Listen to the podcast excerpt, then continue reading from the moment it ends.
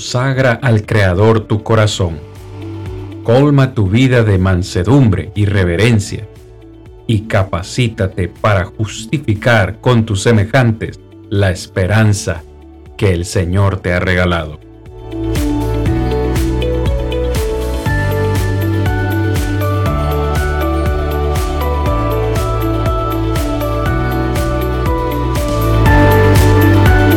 Yo soy Cristian Vargas, evangelista de Plainview Iglesia de Cristo, y este es su programa, Defendamos Juntos la Esperanza. Muy buenas noches, amados hermanos y amigos. Es un placer para mí volverles a saludar una vez más en este su programa semanal, Defendamos Juntos la Esperanza. Bienvenidos a esta cuarta temporada, hermanos, la cual hemos estado esperando con ansias en la cual hemos estado preparando ya el tema que vamos a compartir con ustedes con mucho deseo, con mucha ansia en nuestro corazón, tema que nos han solicitado ustedes, nuestros seguidores, el cual es el trabajo o la obra del Espíritu Santo en la vida del creyente. Realmente han sido dos meses bastante largos en los cuales pues hemos, entre comillas, descansado, hermanos, para prepararnos para esta cuarta temporada y me agrada, por supuesto, siempre compartir eh, escena con mi hermano Rodrigo Gamboa de la congregación de Siquirres allá en Costa Rica, al cual le doy las buenas noches y le permito, hermano Rodrigo, no solo saludarle, sino también que usted, pues, salude a los hermanos y nos cuente cómo ha estado todo, mi hermano Rodrigo. hermano Cristian, gracias a Dios, aquí ansiosos de iniciar este programa nuevamente y encontrarnos con nuestros hermanos y amigos a través de este medio. Como hemos dicho siempre, es una gran bendición que, que tenemos el poder llevar la verdad de nuestro Dios.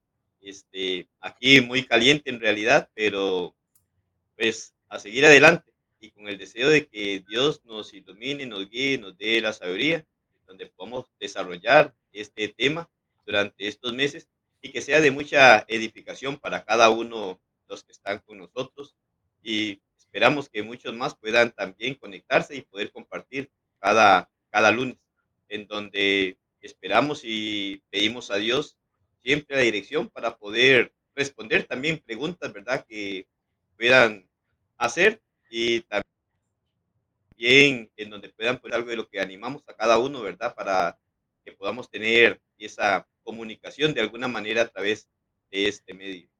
Muchísimas gracias, hermano Rodrigo pues en esta cuarta temporada nos ha parecido bien, a sugerencia de ustedes, defender la esperanza que tenemos acerca de la obra que el Espíritu Santo ha hecho y continúa haciendo en la vida del cristiano. Debo decir, hermanos y amigos, desde ya, pues que hemos decidido hablar de este tema que es muy, muy específico, pues la obra del Espíritu Santo, según entiendo, la vemos desde Génesis capítulo 1, versículo 1, donde dice en el principio creó Dios los cielos y la tierra. Desde ya, desde ese versículo vemos una obra del Espíritu Santo, una obra en el Antiguo Testamento, una obra en la creación. Pero no vamos a ocupar esta cuarta temporada hablando de la obra del Espíritu Santo en el Antiguo Testamento, sino que más bien vamos a ser muy específicos en la obra que el Espíritu Santo realizó, Rigo, en los cristianos del primer siglo, porque esto es algo que también necesitamos diferenciar, la obra que el Espíritu Santo hizo en el cristiano del primer siglo y la obra que el Espíritu Santo hace en el cristiano del día de hoy, que son dos cosas muy, muy diferentes y no podemos ni debemos confundirnos. Este es un programa por y para ustedes, así que ustedes también pueden defender su esperanza con nosotros. Puede dejar su comentario, sea que nos esté observando desde el YouTube o desde el Facebook. Por favor, defienda la esperanza que hay en usted con nosotros, hermano Rodri. claro, es, en realidad es un tema muy interesante y también, ¿por qué no decirlo así, muy complejo? Cuando en realidad hablamos acerca de Dios, la mente finita, nuestra mente finita muchas veces es difícil llegar a comprender muchas cosas. Pero la ventaja que miro en todo esto es que, y como citabas la cita bíblica de Pedro, el punto principal es que nos basamos a la luz de las Sagradas Escrituras, en donde a pesar de poderlo mirar como complejo, sí vamos a poder conocer eh, con respecto al Espíritu Santo lo que la Biblia nos enseña acerca de él y que es conocer lo que la Biblia dice, respetar lo que la Biblia enseña y poder hacer la voluntad de nuestro Dios. E interesante también, ahora que hablabas diciendo sobre el Espíritu Santo en el primer siglo, ¿verdad? En donde inicia la iglesia del Señor y en nuestro tiempo. Igual dejamos claro que no estamos diciendo que Dios cambia, sabemos que Dios no cambia, Dios es el mismo, pero también comprendemos a la luz de las Sagradas Escrituras que Dios es un Dios ordenado y dentro del orden que Dios establece, también como mencionabas en el Antiguo Testamento, si citáramos o miráramos el Espíritu Santo obrando, pues no obra de la misma manera en nuestro tiempo. Esto no quiere decir que Dios haya cambiado, sino que precisamente por el desarrollo ¿verdad? de la humanidad, Dios ha tenido sus periodos, tiempos para trabajar de una manera y luego de otra. Esto no quiere decir que Dios cambie, que dentro de sus planes, dentro de su orden, y nos las etapas de donde conocemos nosotros, desde el Génesis hasta el Apocalipsis, y empezamos a estudiarlo de manera muy general, vamos a encontrar al mismo Dios, precisamente el Espíritu Santo, obrando de diferentes maneras en diferentes épocas. Entonces, eso es lo que vamos a mirar también. Entonces, tenemos que comprender es, aún hoy en día, muchas personas se llegan a equivocar en cuanto a esto. Por ejemplo, que creen que de la misma manera que trabajó en el primer siglo va a trabajar hoy. Ahora, tampoco es que estamos inventando nosotros un cambio, sino que dentro de la manera que presenta, por ejemplo, en el siglo, el mismo Dios a través de su palabra nos da las razones por las cuales iba a trabajar o a obrar de esta manera. De igual forma, nos enseña las razones por las cuales hoy trabaja de una manera no igual a la del primer siglo, pero que sigue siendo el mismo Dios, sigue siendo el mismo Espíritu Santo, y únicamente eh, a través de la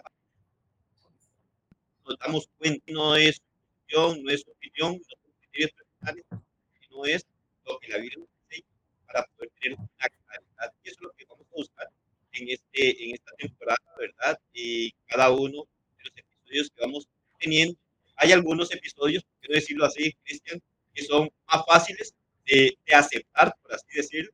Hay episodios que son un poco más confusos, ¿verdad? Pero hablando que no haya una verdad revelada para poder comprender lo que Dios quiere, pero que sí, eh, dentro, dentro de la complejidad de Dios, ser infinito, y nosotros, seres finitos, muchas veces este, cuesta al ser humano comprender ¿verdad?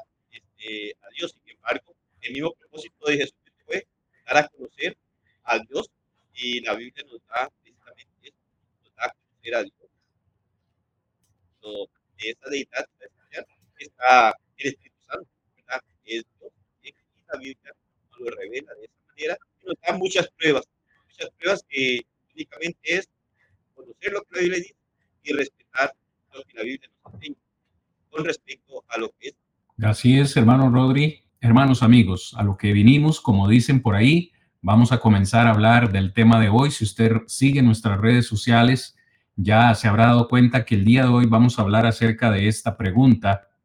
¿Quién es el Espíritu Santo? ¿Quién es el Espíritu Santo? Nos ha parecido importante a nuestro hermano Rodrigo y también a este servidor de ustedes, antes de comenzar a considerar con ustedes cuál es el trabajo o cuál es la obra del Espíritu Santo, conversar con ustedes quién es el Espíritu Santo. Porque si entendemos, hermanos y amigos, quién es el Espíritu Santo, vamos a poder entender lo que es capaz de hacer el Espíritu Santo y vamos a también comprender por qué hace las cosas que hace. Y esto es muy, muy importante que pues ustedes que toman nota lo vayan apuntando. Hoy vamos a, considerar esta pregunta y el primer texto que quiero que veamos el día de hoy o que leamos es precisamente Juan capítulo 14, versículo 17.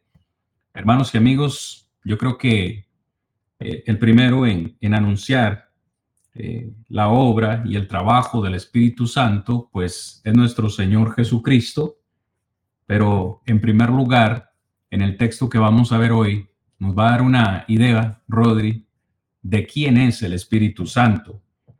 Juan capítulo 14, versículo 17, hermanos y amigos. Jesús, para entrar en contexto, se encuentra en esa última cena con los apóstoles. Ya han tomado la cena o, la Pascua para su defecto. Han tomado la Pascua, Jesús les ha lavado los pies y en el capítulo 14 pues les, dice eh, que se tiene que ir. En este contexto de Juan 14 encontramos uno de los versículos más favoritos de toda la Biblia. Yo soy el camino, la verdad y la vida. Nadie viene al Padre si no es por mí. En este mismo contexto, cuando Cristo les dice que debe irse para el cielo a preparar lugar para vosotros, también les habla de que no los dejará solos. Les dice, hermanos, y voy a leer desde el 15, si me amáis, guardad mis mandamientos, y yo rogaré al Padre. Escuche, Jesús dice, yo rogaré al Padre, y Él, es decir, el Padre Celestial, os dará otro consolador para que esté con vosotros para siempre. ¿Cuál es ese consolador? El versículo 17 dice, el Espíritu de verdad, al cual el mundo no puede recibir, porque no le ve ni le conoce, pero vosotros le conocéis, porque mora con vosotros y estará en vosotros. Hermano Rodri, me ha parecido importantísimo hablar o comentar acerca de este versículo, porque hermanos, amigos, oyentes, lo que queremos compartir el día de hoy con ustedes es lo siguiente. El Espíritu Santo es una persona, o para decirlo de otra forma, es una personalidad de la deidad. Ya sabemos que la deidad se compone de Dios Padre, Dios Hijo y Dios Espíritu Santo. No son tres entidades eh, eh, que trabajan de manera separada, sino que son eh, personas que para muchos es difícil de comprenderlo, pero son tres en unidad, tres siendo uno. Y el Espíritu Santo es una de esas personalidades. Rigo, yo creo que es importante señalar en este versículo 17 el artículo eh, singular, ¿no?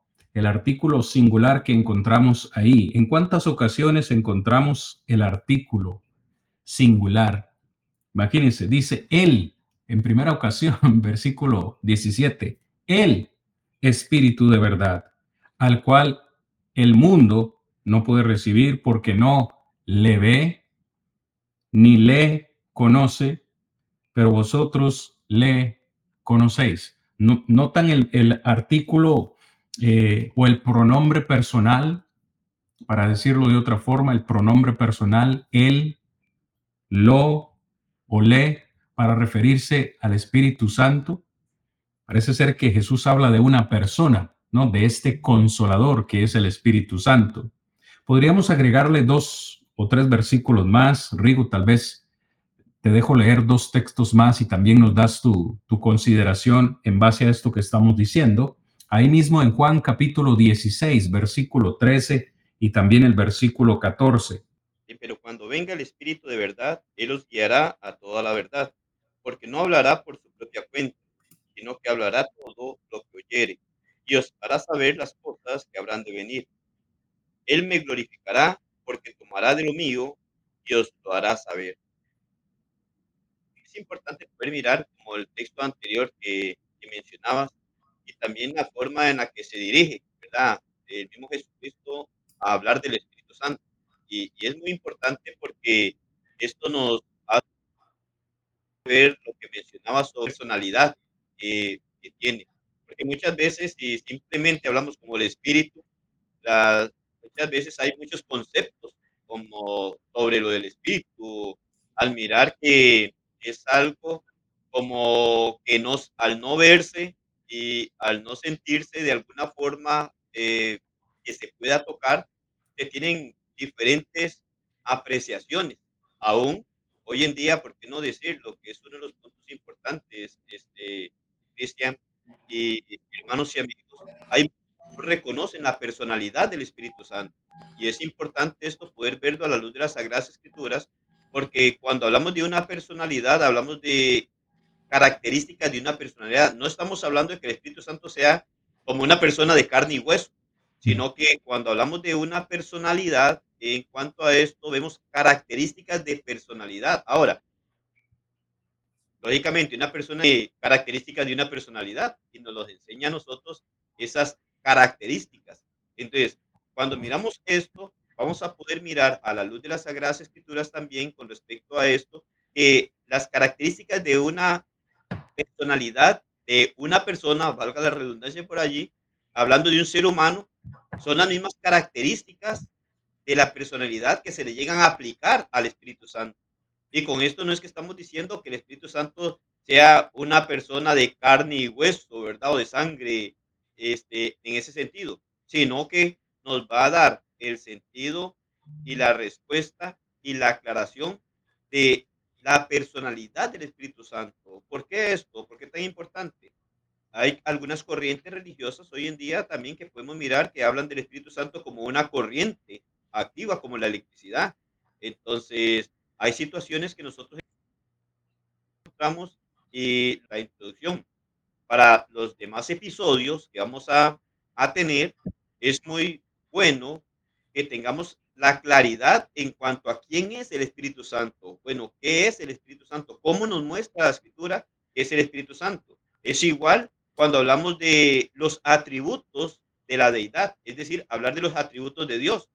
Tendríamos que igualmente, y es un tema que vamos a también a presentar dentro de los episodios que tenemos, que también cuando hablamos de los atributos de Dios, los atributos de una deidad son aplicables al Espíritu Santo también, y esto lo va a mostrar como que es Dios también. Entonces, son puntos importantes que debemos de tener una claridad para comprender. Ahora, decías hace un rato, bueno, sí, la Biblia nos enseña de la deidad de Dios y en donde la deidad se presenta al Padre, al Hijo y al Espíritu Santo.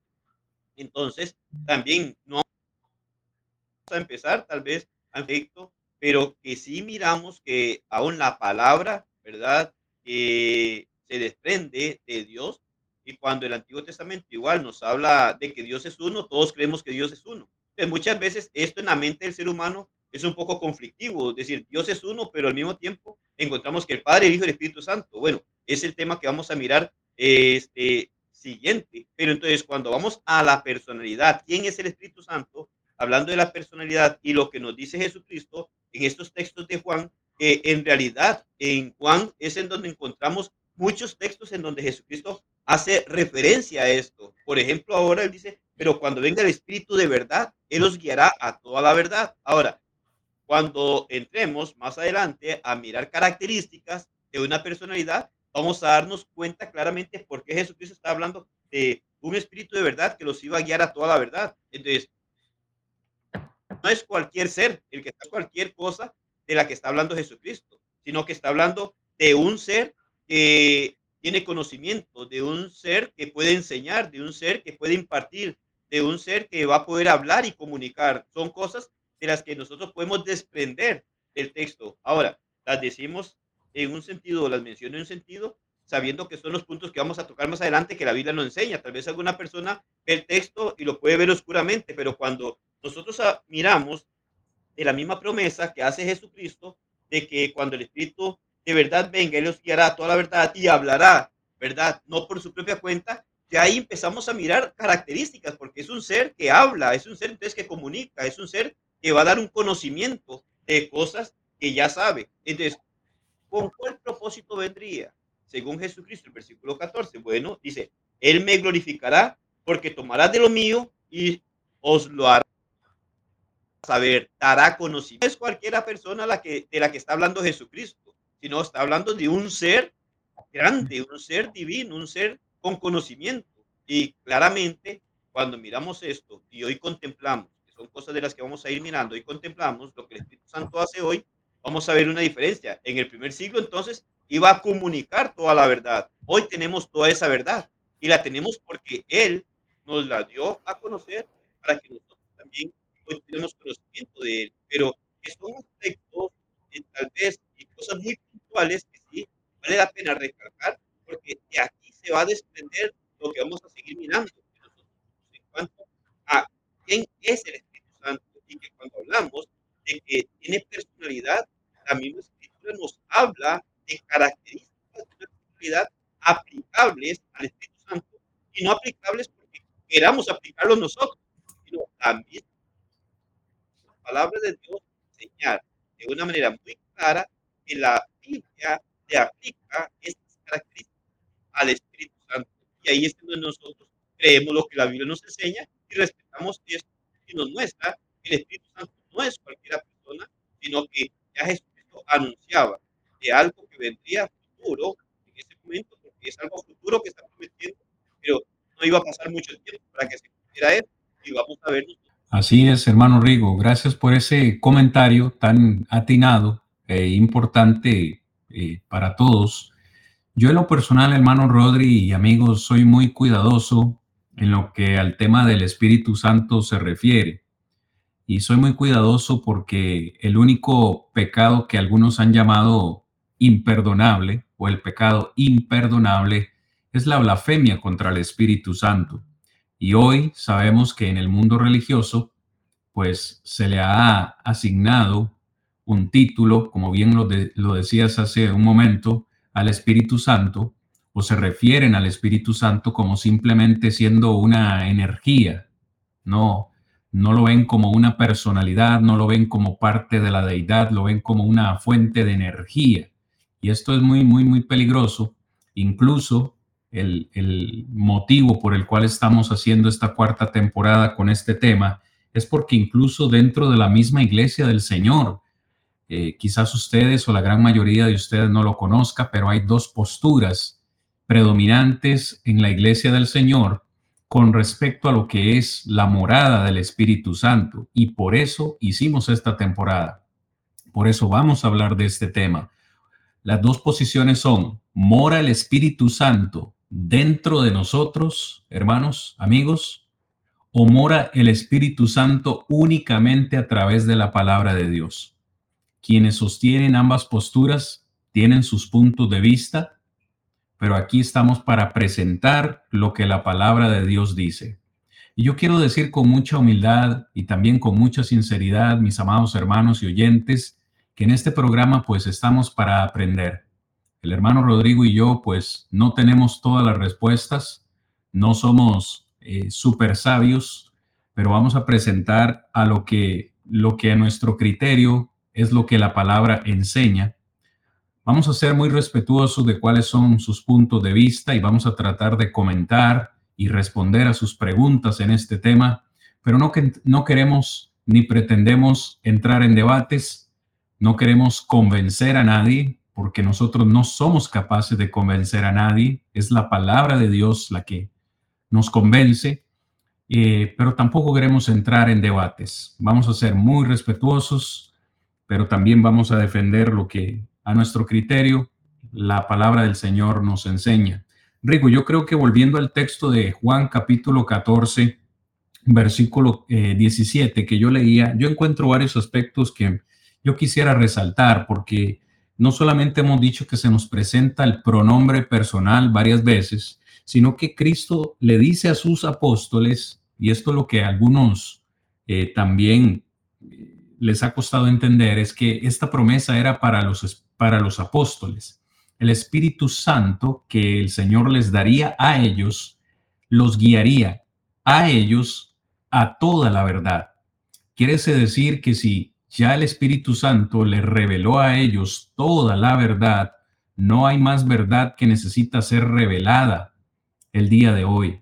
Esta promesa, según yo entiendo, no es para nosotros, porque quien guiaría a toda la verdad eh, el Espíritu Santo sería a los apóstoles. Ya esa verdad está revelada en el Nuevo Testamento, lo cual indica que hoy en día, pues no, no hay más necesidad de revelaciones. Cuando usted escuche por ahí a alguien decir, el Espíritu Santo me reveló, por favor, sea más analítico, tenga más cuidado de esto. Es algo que yo entiendo en este, en este versículo otra cosa que es muy importante es que no cualquier persona eh, puede recibir el Espíritu. Jesús dice, el mundo no puede recibir esta bendición porque ni le ve. A mí me parece, Rigo, importante esa expresión. Ni le ve ni le conoce. Había cierta forma de ver el Espíritu Santo. De hecho, otra verdad que Jesús dice aquí es que ellos conocían tenían forma de conocer al Espíritu Santo. Cristo les dice, ustedes lo conocen porque está con vosotros. Pero la diferencia ahora sería para ellos que comenzaría a morar en ellos. Dos preposiciones diferentes, ¿verdad, hermano Rigo? Que es muy importante, pues que a mí me parece muy importante que hagamos esas, esas señalamientos, porque este texto es uno de los muchos que han sido mal interpretados para, como mencioné anteriormente, decir, bueno, el Espíritu me ha revelado algo hoy. Y pueden citar Juan capítulo 14, verso 17. Y hay que tener mucho cuidado con eso. No sé si tienes algún comentario extra eh, en base a esto para comenzar a hablar acerca de lo que el Espíritu Santo es capaz de hacer como una personalidad que es. no, en realidad es, es muy importante lo que es la revelación de la verdad de Dios. Y ahí es en donde entendemos nosotros y como mencionabas en este texto nos ayuda para poder ver que lo que se manifiesta en cuanto a la revelación de Dios que iba a dar a los apóstoles de su verdad, pues hoy en día ya no, lo que hablamos anteriormente, determinando el tiempo en el cual el Espíritu Santo iba a trabajar, pues tenía sus propósitos. Y en aquel momento era revelar la verdad. Ya el Espíritu Santo hoy no va a revelar ninguna otra verdad. Ahora, no únicamente porque este texto lo diga, hay muchos textos que nos van a a acompañar paralelamente con este texto para mencionarnos que no hay revelaciones nuevas hoy, pero es importantísimo el poder ver el propósito que tenía el mismo ahorita en este texto cuando les promete a ellos el Espíritu Santo para darles a conocer toda la verdad. Lógicamente, terminada de, revelarse toda la verdad, no quedaba por revelarse nada. Y es lo que la Biblia nos enseña a nosotros. En nuestro tiempo no es una visión, no es un sueño que yo pueda decir, ah, sí, Dios me reveló esto, lo otro. ¿Por qué? Porque no hay una revelación nueva ya. Ya todo está revelado. Lo que Dios quiso revelar, porque nosotros podemos pensar, Cristian, hay muchas cosas de las que Dios puede revelar que no sabemos y no conocemos. Pero no es el propósito de Dios, sino que el propósito de Dios es que le obedezcamos de acuerdo a la revelación que ya dio. Ya hoy no va a sacar otra revelación nueva. Esto sería que el mismo Dios se llegara a contradecir con lo que ha prometido y, y ha revelado. Entonces, Dios no se va a contradecir nunca. Hablamos que Él tiene sus planes, su orden y trabaja de una manera correcta, en donde nosotros entendemos y comprendemos a la luz de las Sagradas Escrituras que ya hoy no van a ver, lo reveló a través de los apóstoles y es eso lo que hoy tenemos nosotros, en lo que conocemos como la palabra de Dios, la Biblia. No hay una revelación fuera de ella. Es más, hay muchos que hablan de nuevas revelaciones y miras cómo sacan hasta libros y muchas cosas que más bien contradicen lo que la Biblia dice. Es imposible que Dios se contradiga a través de su propia palabra. Claro que sí, Rigo. Y una vez más, hermanos y amigos, 14 personas conectadas en esta noche, muchas gracias, pero una vez más, este es un tema muy, muy complejo. De hecho, estamos tratando de resumirlo en esta cuarta temporada. Es un tema muy complejo. Eh, yo soy bastante sincero, creo que Rigo también, no esperamos tener las respuestas a todas las preguntas. Es un tema complejo, pero sí tenemos eh, respuestas a las preguntas más importantes. Estamos diciendo que el Espíritu Santo es una persona y como una persona que es o como una personalidad que es, tiene capacidades. El texto que leías, hermano Rigo, en Juan capítulo 16, versículo 13, pues Jesús le dice, a sus apóstoles que cuando venga el Espíritu de verdad, Él os guiará a toda la verdad. El versículo continúa diciendo, porque no hablará por su propia cuenta, sino que hablará todo lo que oyere y os hará saber las cosas que habrán de venir. Yo creo que en primer lugar, entonces, hermano Rigo, es importante hablar acerca de las acciones del Espíritu Santo. Ya hemos dejado claro entonces, es una personalidad, forma parte de la deidad y como tal es capaz de hablar. Jesús dice, Él nos guiará a toda la verdad, pero ¿cómo los guiaría? Sería de una manera misteriosa, mística, ultrapoderosa, en la cual el Espíritu Santo, vamos a decir, de alguna forma los iba a poseer y los iba a controlar de tal forma que ellos no tendrían oportunidad de tomar decisiones propias, sino que el Espíritu simplemente se apoderaría de ellos y los llevaría de aquí para allá. No, yo creo que no es eso lo que está diciendo el Señor Jesucristo. Dice que los guiaría a toda la verdad. ¿Cómo los va a guiar? Jesús dice que el Espíritu les hablaría.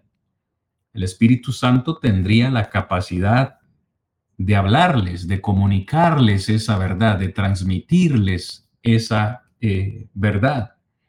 Eh, yo creo que esto es importante que lo desarrollemos eh, para que pues todos los que estamos reunidos esta noche tengamos un, conocimiento pleno de lo que estamos diciendo acá. Podríamos sumarle eh, también un par de versículos, un par de versículos extra que apoyen eh, también lo que Jesús está diciendo acá.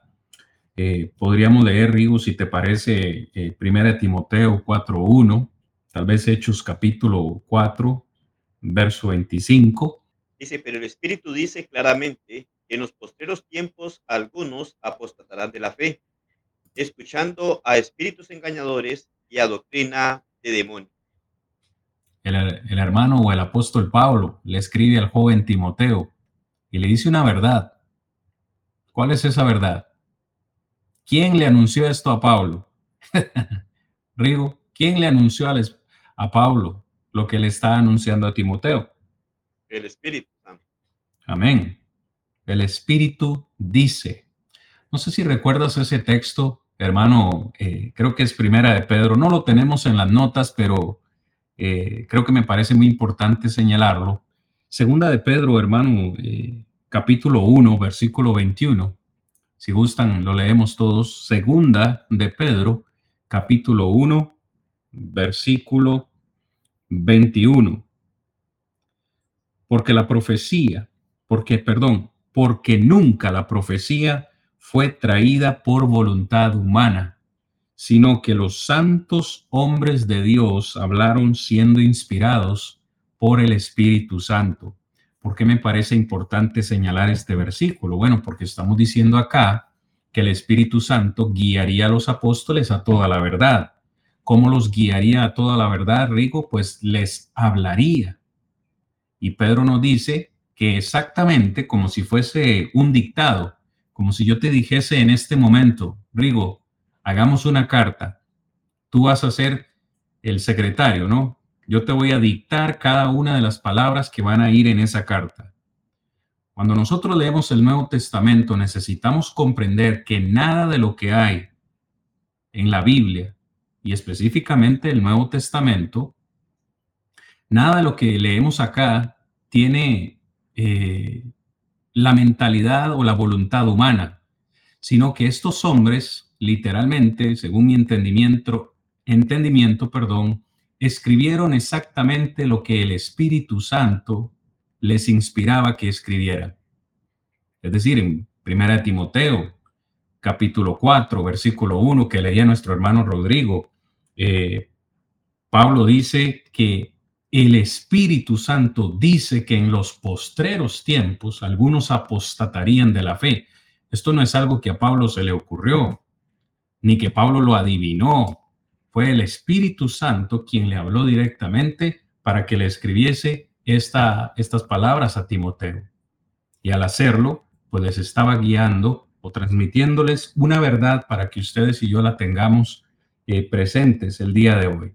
Rigo, comentario importante ahí porque él dice, dice claramente, y como dice segunda de Pedro 1.21, cara, de una manera muy clara, porque hoy muchas personas, bueno, esto va en el querer o no querer respetar la palabra de Dios, porque muchas personas hoy hasta dicen, ah, es que el papel aguanta lo que le pongan, como diciendo, la Biblia dice lo que dice porque el hombre quiso ponerlo, pero textos como estos, tanto el Evangelio de Juan y también ahora Pedro, en su segunda carta 1.21, Ah, dice que estos hombres no hablaron por voluntad humana, no es una ocurrencia de ellos, sino que hablaron siendo inspirados por el Espíritu Santo.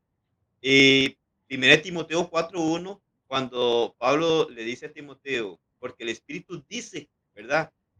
lo que va a ocurrir.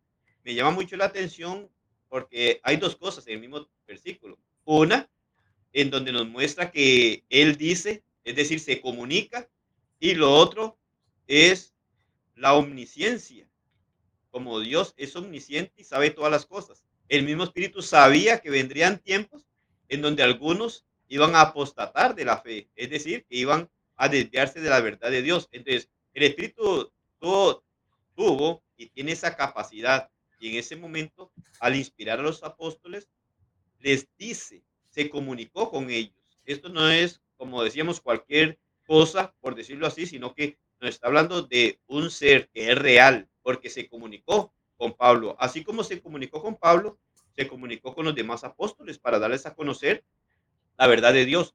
Pero algo en lo que nosotros debemos de tener claro es la confianza y el respeto de Dios. Y claramente Pedro dice, no fue por voluntad humana que hablaron aquellos hombres, sino que hablaron siendo guiados por el Espíritu Santo. La revelación que hoy tenemos, la palabra de Dios, es la revelación de Dios por medio del Espíritu Santo, inspirando a aquellos hombres. Entonces, ahí es en donde podemos tener una confianza absoluta, porque Dios, a través de su palabra, ha comunicado, en este caso, la verdad, eh, el cuidado, porque iban a apostatar, se iban a desviar.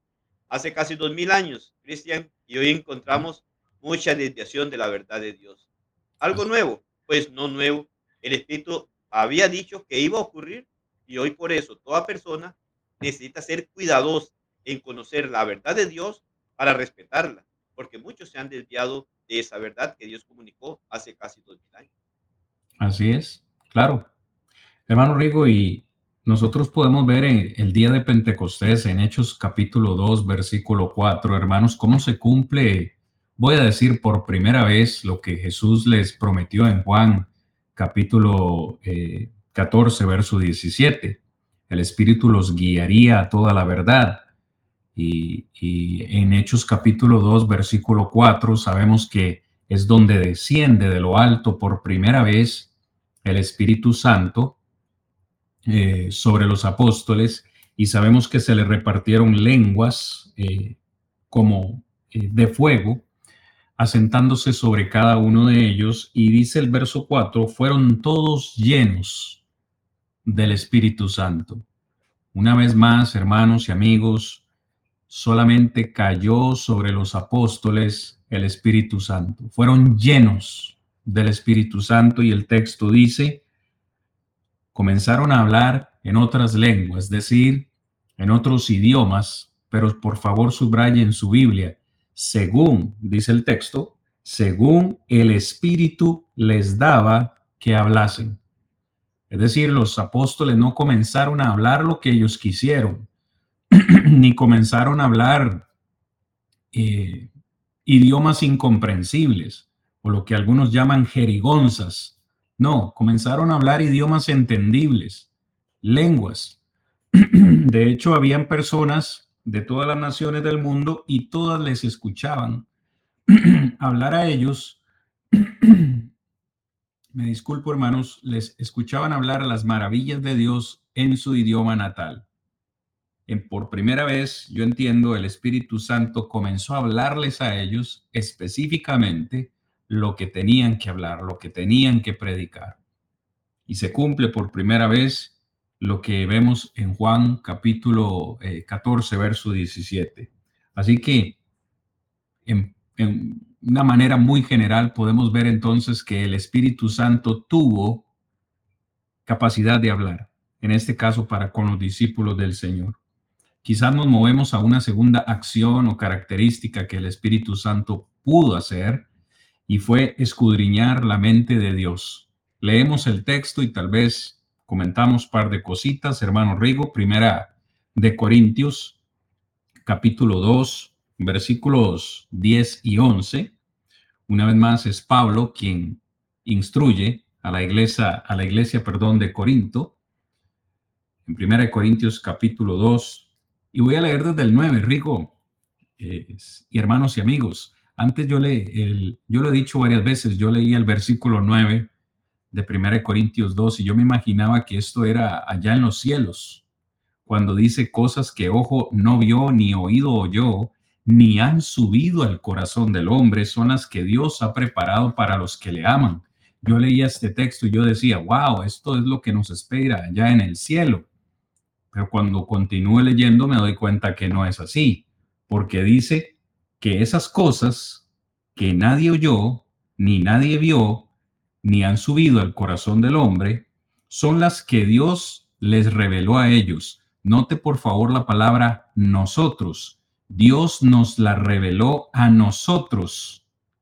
Yo entiendo que es eh, específicamente y en primer lugar a los apóstoles. Dice, Dios nos la reveló a nosotros por el Espíritu, porque el Espíritu todo lo escudriña, aún lo profundo de Dios. Esas cosas maravillosas que ningún ser humano hasta, esa, hasta ese momento había tenido la capacidad de ver u oír, lo que Pablo en otros eh, libros o cartas como Efesios le llama misterio, un misterio que no había sido revelado.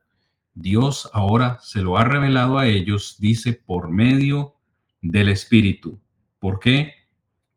Porque el Espíritu todo lo escudriña, aún lo profundo de Dios. Entonces parece que eh, el Espíritu tiene la capacidad de escudriñar, incluso dice lo más profundo de Dios. Bien sabemos que la mente de Dios es infinita, hermano Rigo.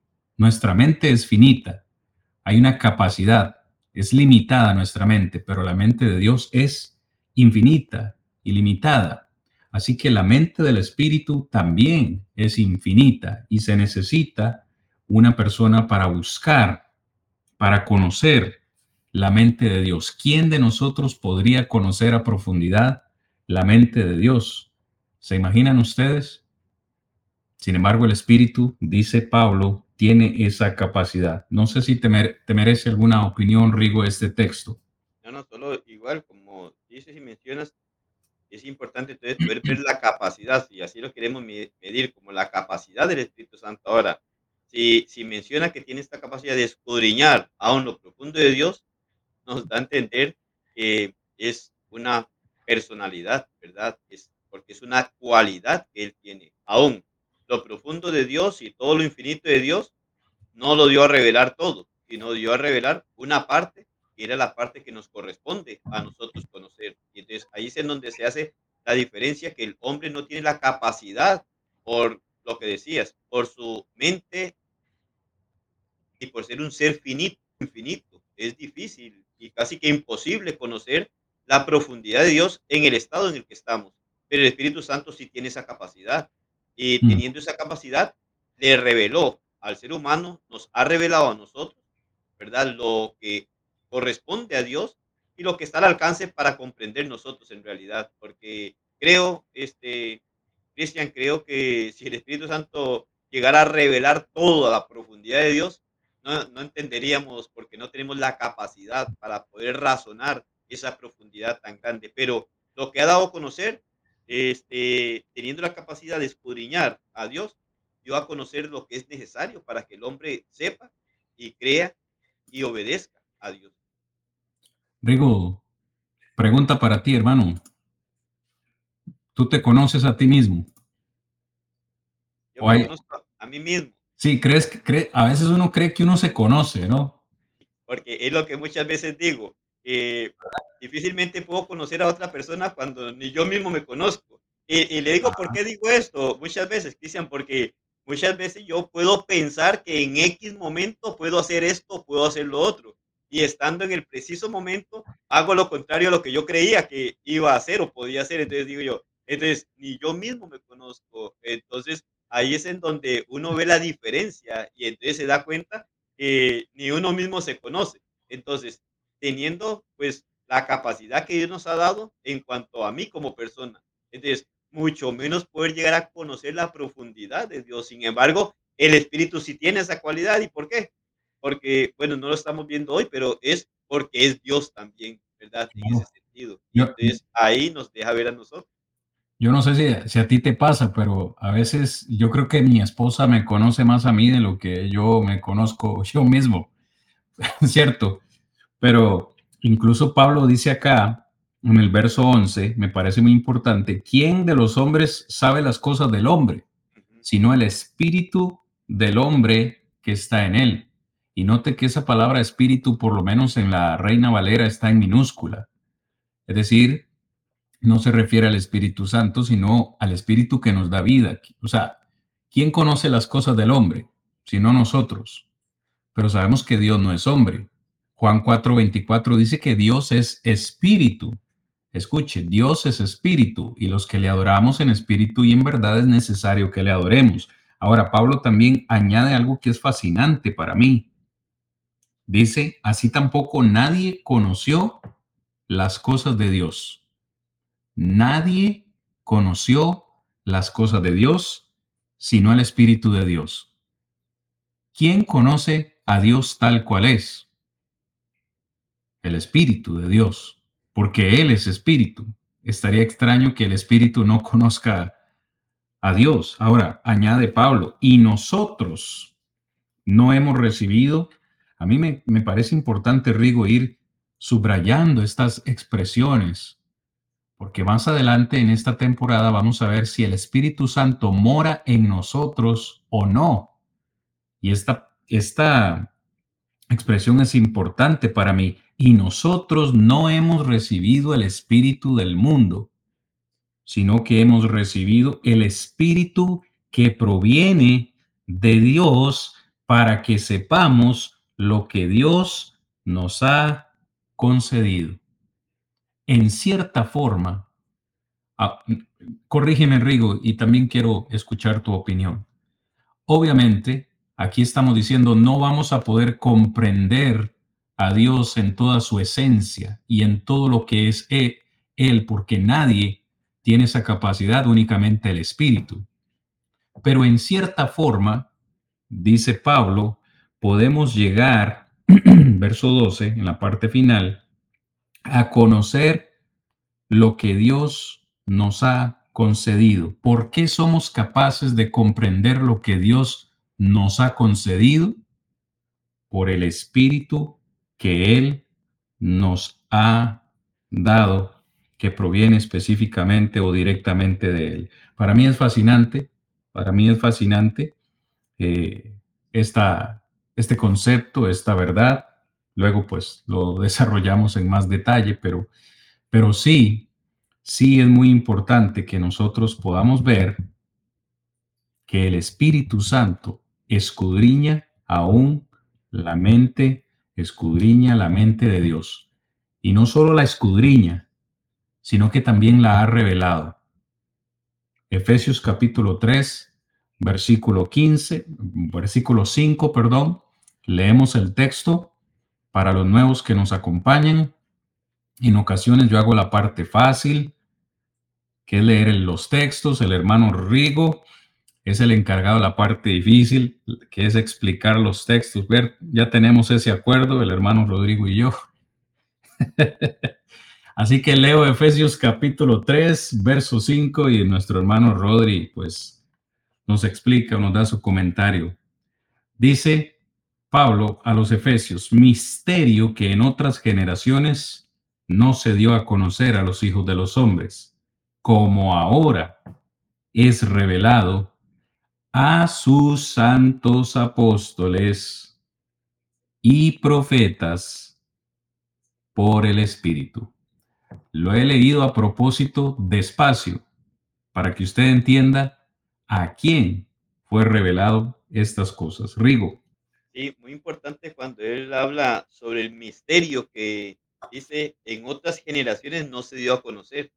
Entonces ahí nos damos cuenta de aquellas cosas que estaban escondidas, por así decirlo, y no se le había dado, ¿qué diríamos?, el privilegio, ¿verdad?, de llegar a conocer. Pero aún más allá es la forma en la que él dice que se dio a conocer aquel misterio bueno, específicamente por medio de los apóstoles y profetas, pero él dice por el Espíritu, es decir, aquí el Espíritu entonces está cumpliendo, ¿verdad? Según el propósito de Dios, está dando el cumplimiento a una de las razones por las cuales estaba obrando de esta manera y por lo había hecho la promesa a los apóstoles en Juan capítulo 14, capítulo 16, en donde muestra claramente entonces que ahora en este tiempo, bueno, hace casi dos mil años, cuando ocurre esto, Dios entonces, por medio del Espíritu Santo, tiene y le revela el misterio a los apóstoles y profetas. Misterio que dejó de ser misterio desde el momento que fue revelado, porque aunque hoy no están los apóstoles, tenemos los escritos de los apóstoles, es decir, el Nuevo Testamento nos da la revelación y nos muestra lo que ellos recibieron de parte de Dios, pero no lo hizo en otro tiempo nuestro Dios. ¿Y por qué? Bueno, simple y sencillamente porque en este momento se estaba cumpliendo lo que era la profecía del Mesías, había venido, había muerto, había sido sepultado, había resucitado, ya había ascendido al cielo y ahora entonces correspondía dar a conocer aquello. Y ahí es en donde miramos nosotros cumpliéndose en aquella de Jesucristo a sus apóstoles, de darles el Espíritu Santo para que los guiara a toda la verdad. Y toda la verdad eran cosas oscuras, cosas que no se conocían, no se entendían, tal vez ni llegaba a apreciarse en la mente de ellos, pero que llegó el momento entonces en el que el Señor revela por medio del Espíritu Santo, pero a los apóstoles y profetas. Otra vez nos muestra que ya no van a haber revelaciones hoy. Lo que Dios no había revelado en otro tiempo, lo reveló en el primer siglo a los apóstoles y profetas por medio del Espíritu Santo. Entonces, no fue que el Espíritu Santo hizo un trabajo a medias para decir, reveló una parte y sigue revelando otra parte hoy. No, dio la revelación completa de un misterio que no se había dado a conocer en otros tiempos, pero que Dios utiliza entonces a estos hombres para inspirarlos, ¿verdad? Por medio del Espíritu Santo, para dar a conocer toda la verdad de Dios. Uno conocía, no se entendía, no había sido revelado, pero que hoy podemos mirar que fue revelado hace casi dos mil años. Así es, hermanos. Si ustedes, hermanos y amigos, recién se nos unen a esta transmisión, al estudio de hoy, les recordamos, estamos hablando acerca de quién es el Espíritu Santo. Hemos dicho, el Espíritu Santo es una persona y como es una persona, tiene la capacidad de hablar, tiene la capacidad de escudriñar la mente de Dios, tiene la capacidad también de revelar la mente de Dios se la reveló al apóstol Pablo y Pablo se lo dice aquí a los hermanos de Éfeso. Y ahora debemos mencionar que como una personalidad que es también fue capaz de determinar a quién le concedía ciertos dones y qué tipo de dones. Es decir, eh, el Espíritu Santo repartió, creo que es la expresión o la palabra que usa la Reina Valera, repartió eh, dones según su propia voluntad. Leemos el texto rápidamente y lo comentamos en Primera de Corintios capítulo 12, versículo 11. Vamos a ir leyendo algunos versículos. Usted puede leer esta serie de dones que eran dados en el antiguo, eh, o más bien en la iglesia naciente, la iglesia del primer siglo. Eh, perdón, en versículo 8, hermanos, dones que el Espíritu Santo daba, voy a leer desde el 8,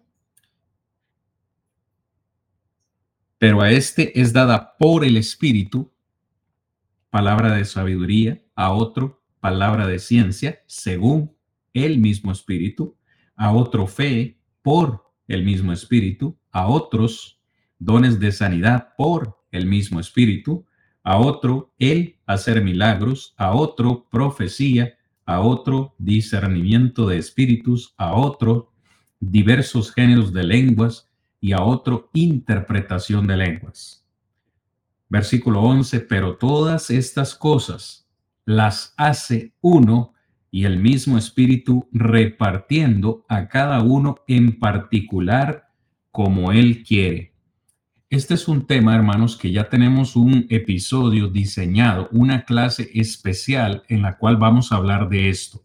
Pero hoy debo mencionar entonces que no es lo mismo la obra que el Espíritu Santo hizo en el primer siglo con la iglesia del primer siglo y con los hermanos del primer siglo, no es la misma obra que realiza en los cristianos del día de hoy, los cristianos del siglo XXI, casi siglo XXII, trabaja de manera diferente. Ahora, Pablo nos ha dicho en el versículo 11 específicamente que cada uno de estos dones fue el Espíritu Santo quien eh, los repartió a cada uno en particular como Él quiere.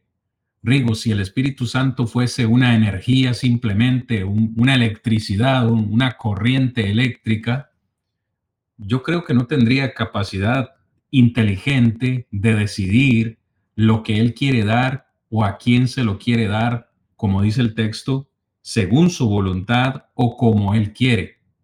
Así que a mí me parece que lo que Pablo dice aquí, más allá de la importancia de esos dones que se daban en el, en el primer siglo, es ver quién los daba y por qué los daba. Así que incluso se repite esa palabra, que a cada uno se lo dio el mismo espíritu, no uno diferente o que trabajara de forma diferente, sino que todos recibieron un don diferente, una habilidad diferente, pero que fue dada por el mismo espíritu. Comentario, hermano Rico. Sí, es importante porque nos deja ver que tiene voluntad, ¿verdad? Tiene voluntad para hacer las cosas.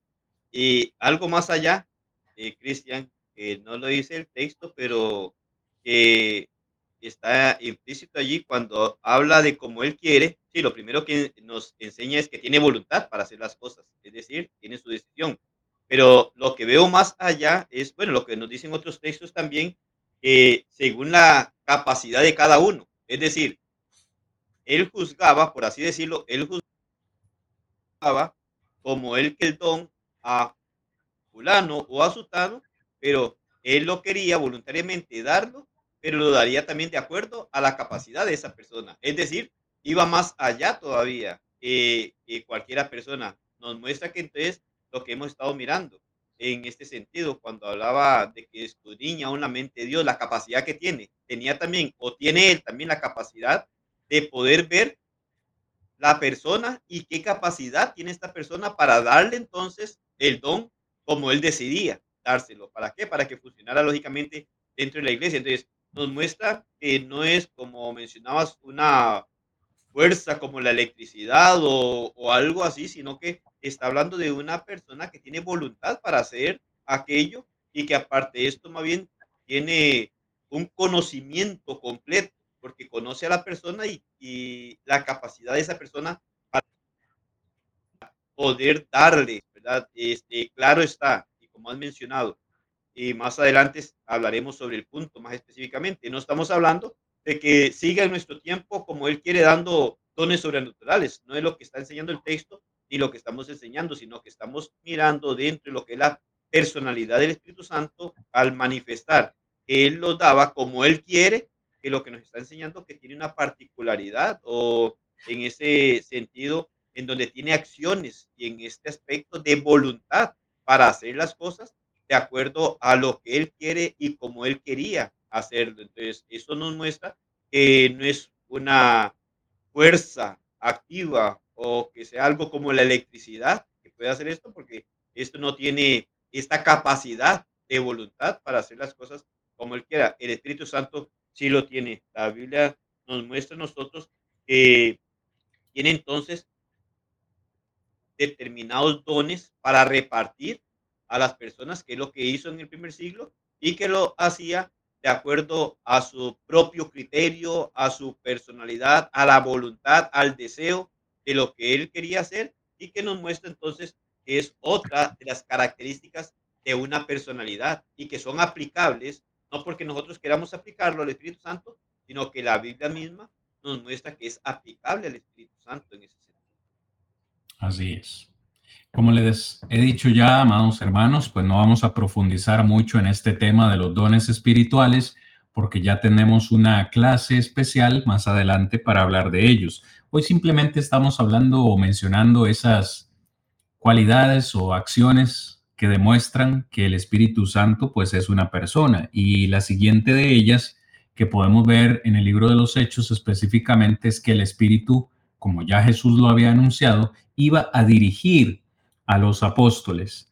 En Hechos capítulo 16, eh, versículos 6 y 7, encontramos un ejemplo de lo que estoy diciendo. Voy a leer el versículo 6 y versículo 7, luego lo comentamos.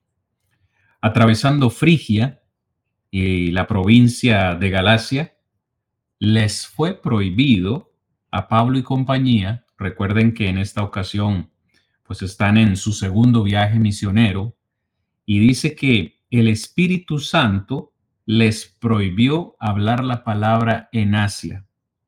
Por favor, no nos pregunten por qué, no sabemos, o si Rigo tiene la, la respuesta, perdón, la puede compartir. Yo no sé por qué el Espíritu les prohibió hablar la palabra en Asia, y cuando llegaron a Misia, ellos intentaron ir a Bitinia, pero también el Espíritu Santo no se los permitió. ¿Por qué? No lo sabemos. Yo podría simplemente agregar que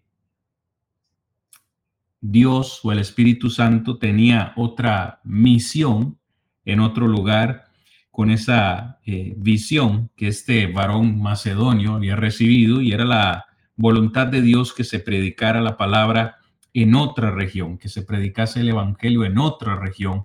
Así que por medio del Espíritu, Pablo y compañía, eh, sus compañeros de milicia, se les prohíbe predicar eh, el Evangelio.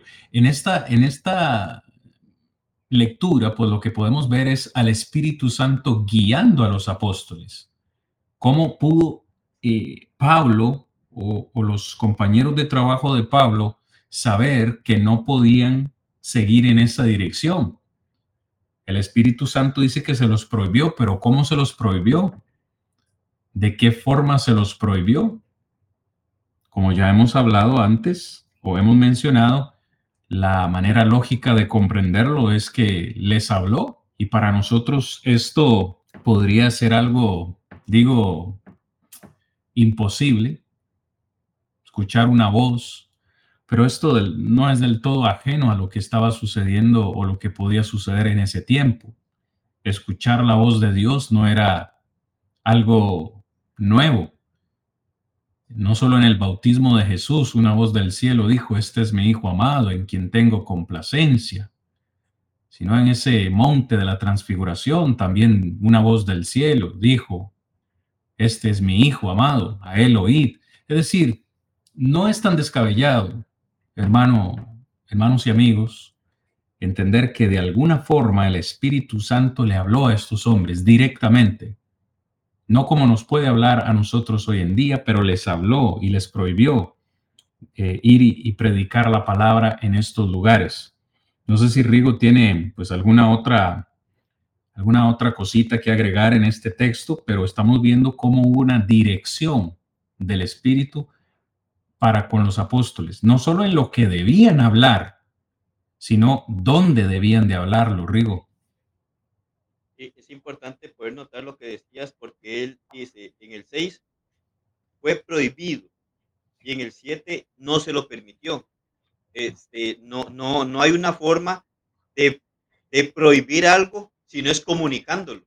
No, no, no es algo como de un sentimiento nada más en donde siento que no voy a hacer esto, no voy a hacer sino que cuando él le dice Dios y manifiesta que no le permitió, o, entonces estamos estamos siendo conscientes de que se comunicó con ellos, se está comunicando con ellos y entonces ahí es en donde podemos mirar si les está dirigiendo. Uno diría, bueno, pero ¿cómo? E-, es imposible que el Espíritu Santo prohíba que vayan a un lugar a llevar el Evangelio. Dios, como dices, no tenemos la respuesta porque la Biblia no nos la da.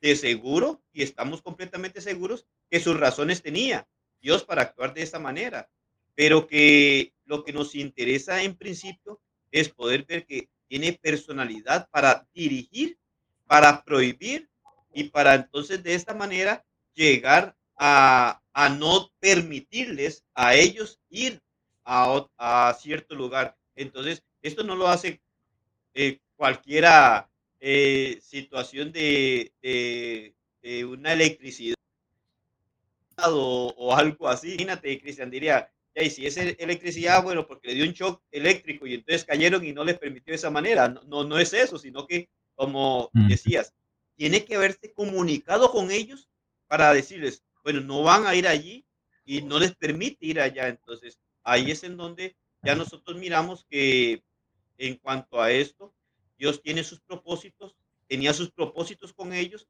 pero independientemente de los propósitos, es que el Espíritu Santo manifiesta estas características de dirigirlos y tener la capacidad de llegar a prohibir, ¿verdad? en este caso, a ellos, de llegar a prohibir y de no permitirles. Entonces, bueno, cuando eh, no le permites algo a tus hijos, es porque les dices, no vas a ir, o no quiero que hagas esto, no. Tienes que comunicárselo. Esto muestra Santo se comunica para hacerles entender que les iba a prohibir hablar la palabra en Asia y que no les iba a permitir ciertas cosas en ese momento. Es claro que no podemos decir las razones, pero sí lo que estaba aconteciendo. El Espíritu Santo estaba prohibiendo, les prohibió y no les permitió. Y esto no lo podía hacer de otra manera que era guiándolos hacia el propósito de Dios y también comunicándoles lo que quería que se hiciera o no se hiciera. Así es, Rigo, y importante también señalar la sujeción, en este caso de los, de los apóstoles. a ellos les parecía bien que iban a ir a predicar a Asia o a esta otra, o a esta otra región. Sin embargo, el Espíritu dice no. En este caso entendemos que cuando el Espíritu dice no, pues es también actuando en unidad con el Padre, era la voluntad de Dios que no se predicase ahí de momento, y anuncia, ¿no? Anuncia por medio del Espíritu a ellos y ellos, señalo, sujeción, ok, no vamos por aquí, entonces, ¿a dónde quieres que vayamos? Y les muestra el camino y en efecto, pues así lo hicieron. También debemos, perdón, señalar que como una persona, el Espíritu tiene la capacidad de interceder por nosotros intercede por nosotros. Romanos capítulo 8 es un capítulo fascinante donde Pablo desarrolla muchas ideas o conceptos de lo que el Espíritu Santo es y de lo que puede hacer en nuestras vidas.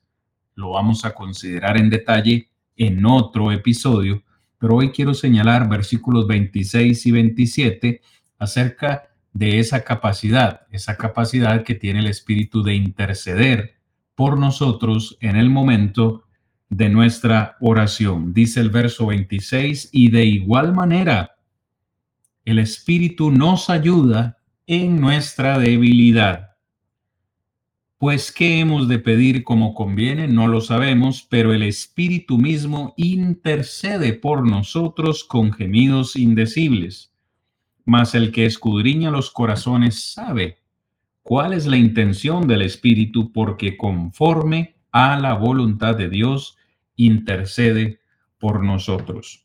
Yo lo único que quiero señalar aquí, hermanos y amigos, es que eh, este texto, este texto no está sugiriendo que nosotros abandonemos la oración.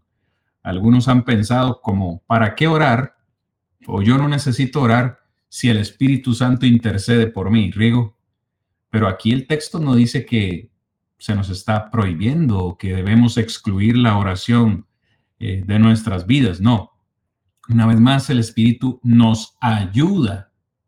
Es un ayudante en nuestra debilidad, porque en ocasiones cuando eh, vamos a orar, quizás no sabemos siquiera qué vamos a orar o no sabemos siquiera qué decir o no sabemos eh, cuáles son las mejores palabras que debemos utilizar o en su defecto no sabemos ni siquiera qué pedir.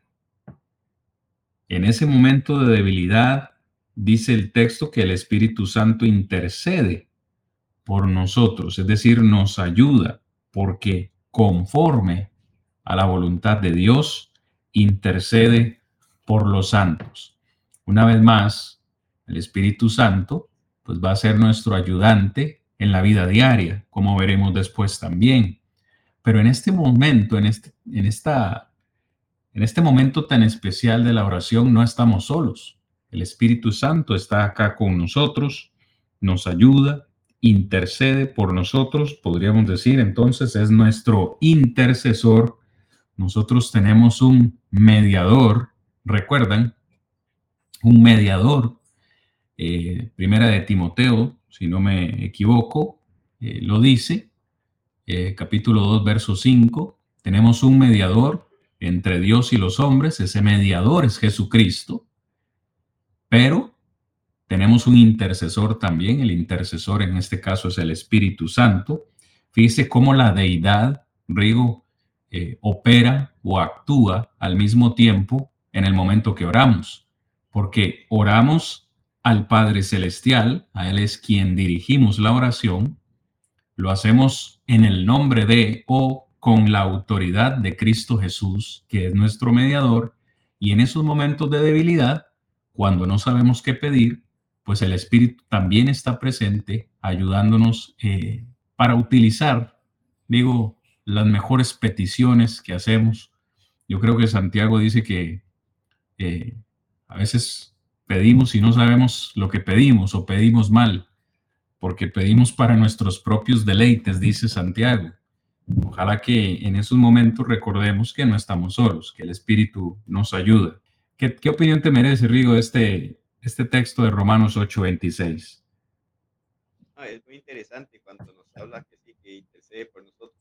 Muchas cosas pudiéramos pensar, porque el texto dice que pedimos y no sabemos pedir.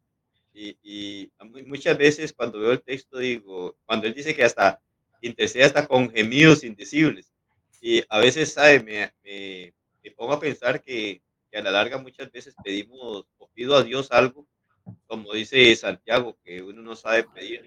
A lo mejor pedimos algo que ni nos conviene, y entonces digo yo, bueno, como que el Espíritu llega a interceder y, y como a suplicarle a Dios que no le tome en cuenta la, lo que estamos pidiendo, porque no sabemos lo que estamos queriendo hacer con aquello. Entonces, digo, hay cosas que no entendemos, hay cosas que no sabemos. Dice, es un hecho, eh, Pablo lo habla en la carta de Timoteo, eh, mediador, que es ¿verdad?, entre Dios y el hombre. Pero cuando nos habla y decías, un proceso, una relación, una unidad perfecta, y así es, el Padre, el Hijo, y aún miramos al Espíritu Santo obrando de esta manera. Pero me llama mucho la atención siempre eso cuando dice que no podemos pedir, y, y todavía me llama más la atención cuando dice con gemidos indecibles, es decir, es como suplicando, digo yo, a la larga en ocasiones le pido algo a Dios que más bien me va a perjudicar y yo no lo sé, pero el Espíritu sabe que aquello más bien es para un mal y como que le ruega a Dios que, que no tome en cuenta esa petición porque sabe que, que me va a ocurrir. O sea, son, cosas que, que miro y, y, analizo muchas veces y tal vez no, muchos no lo han pensado así.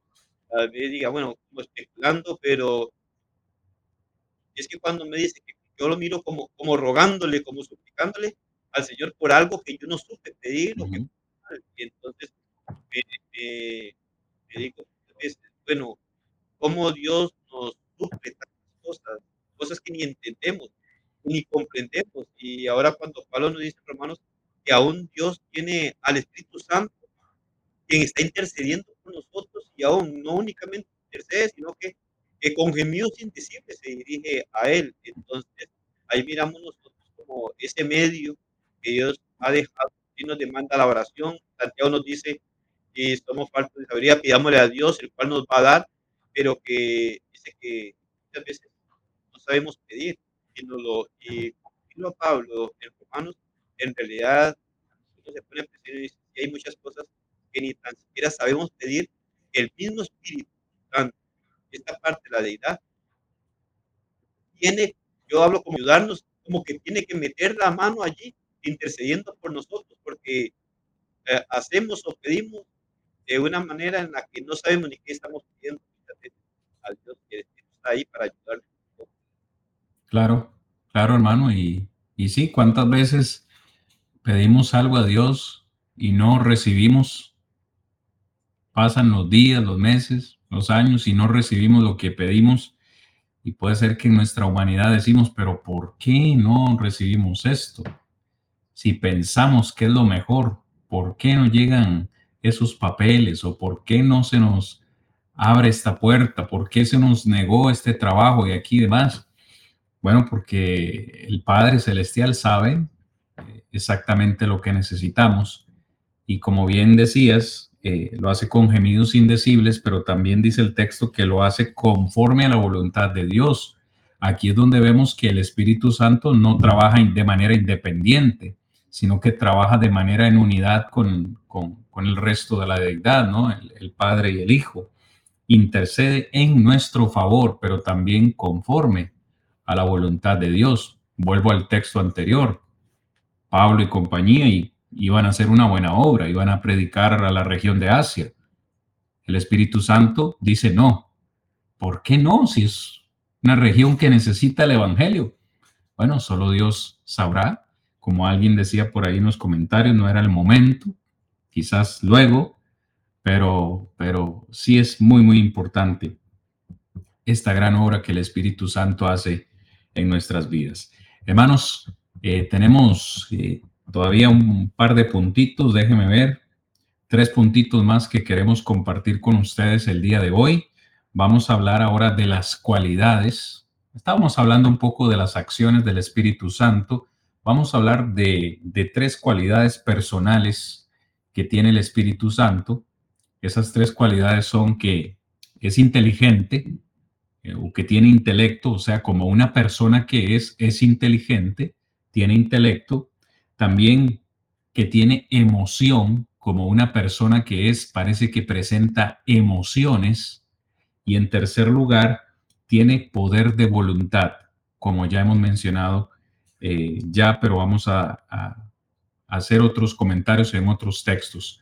Nos regalan dos minutitos, hermanos, para, para tomar agua o en su defecto ir al baño. También ustedes, eh, pues ya ustedes pueden descansar un poquito. En dos minutos regresamos para continuar con el resto del programa. Con permiso, hermanos.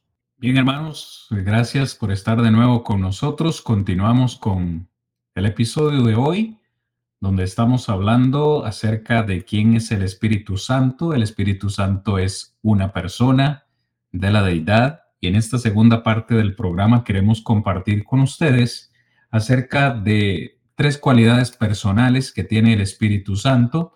Ya hemos dicho que pues el Espíritu Santo tiene inteligencia. Hemos mencionado un texto, el de Romanos capítulo 8, verso 27, donde el Espíritu Santo pues nos ayuda en la oración, nos ayuda, intercede por nosotros. Hermano, les decía que el Espíritu Santo tiene inteligencia tiene intelecto. Vamos a utilizar otro texto.